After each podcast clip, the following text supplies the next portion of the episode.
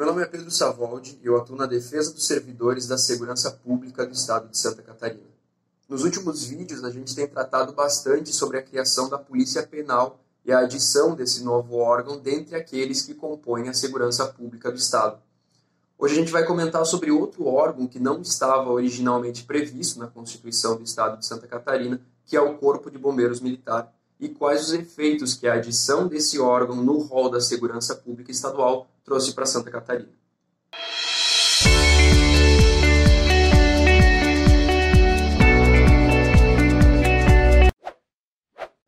Muitas vezes a gente se refere aos agentes da segurança pública estadual como sendo os policiais civis e os militares estaduais.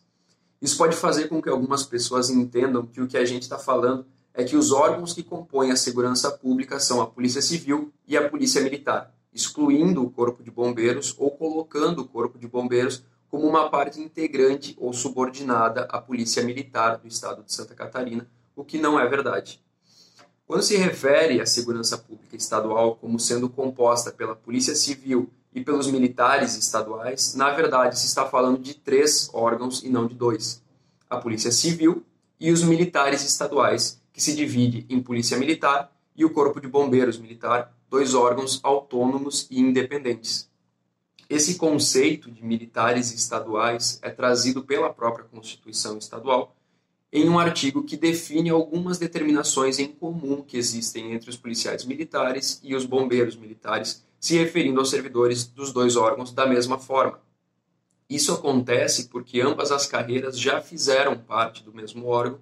em uma época em que o Corpo de Bombeiros Militar ficava subordinado à administração da Polícia Militar. Mas em 2003, esse dispositivo da Constituição foi alterado e adicionou uma nova entidade dentre os órgãos que compõem a segurança pública estadual,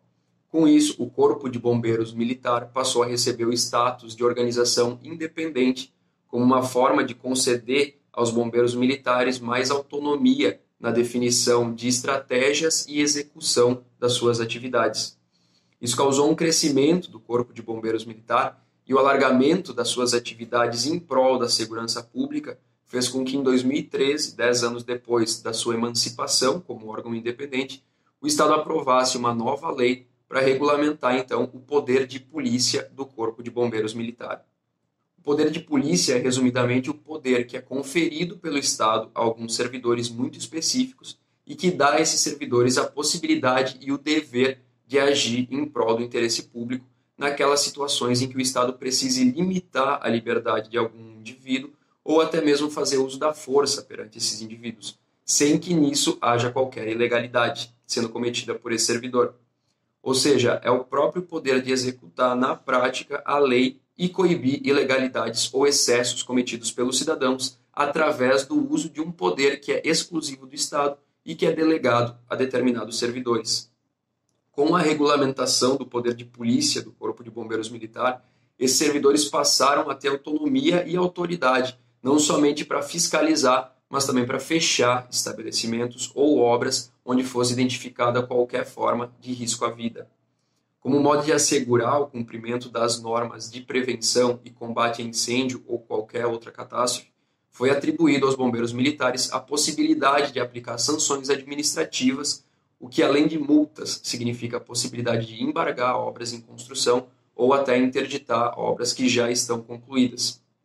Depois da regulamentação do poder de polícia dos bombeiros, em 2013, em 2018 foi dado mais um passo importante para o desenvolvimento autônomo desse órgão, que foi a criação de uma lei específica que definisse a organização básica do Corpo de Bombeiros, onde se determinou qual era a finalidade, a competência, a subordinação, a estrutura organizacional e várias outras diretrizes específicas do Corpo de Bombeiros Militar de Santa Catarina.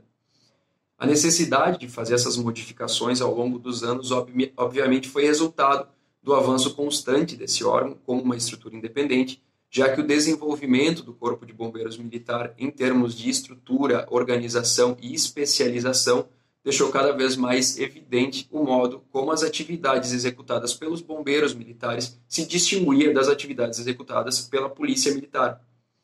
Esse processo de separação entre os dois órgãos militares e estaduais, como uma forma de especialização das atividades, é bastante semelhante com o que hoje se pretende fazer com a criação da Polícia Penal do Estado de Santa Catarina, que já tem um projeto de emenda tramitando na Assembleia Legislativa Estadual, já que, a exemplo do que aconteceu com os bombeiros militares, ao adicionar um novo órgão no rol da segurança pública do Estado de forma autônoma e independente,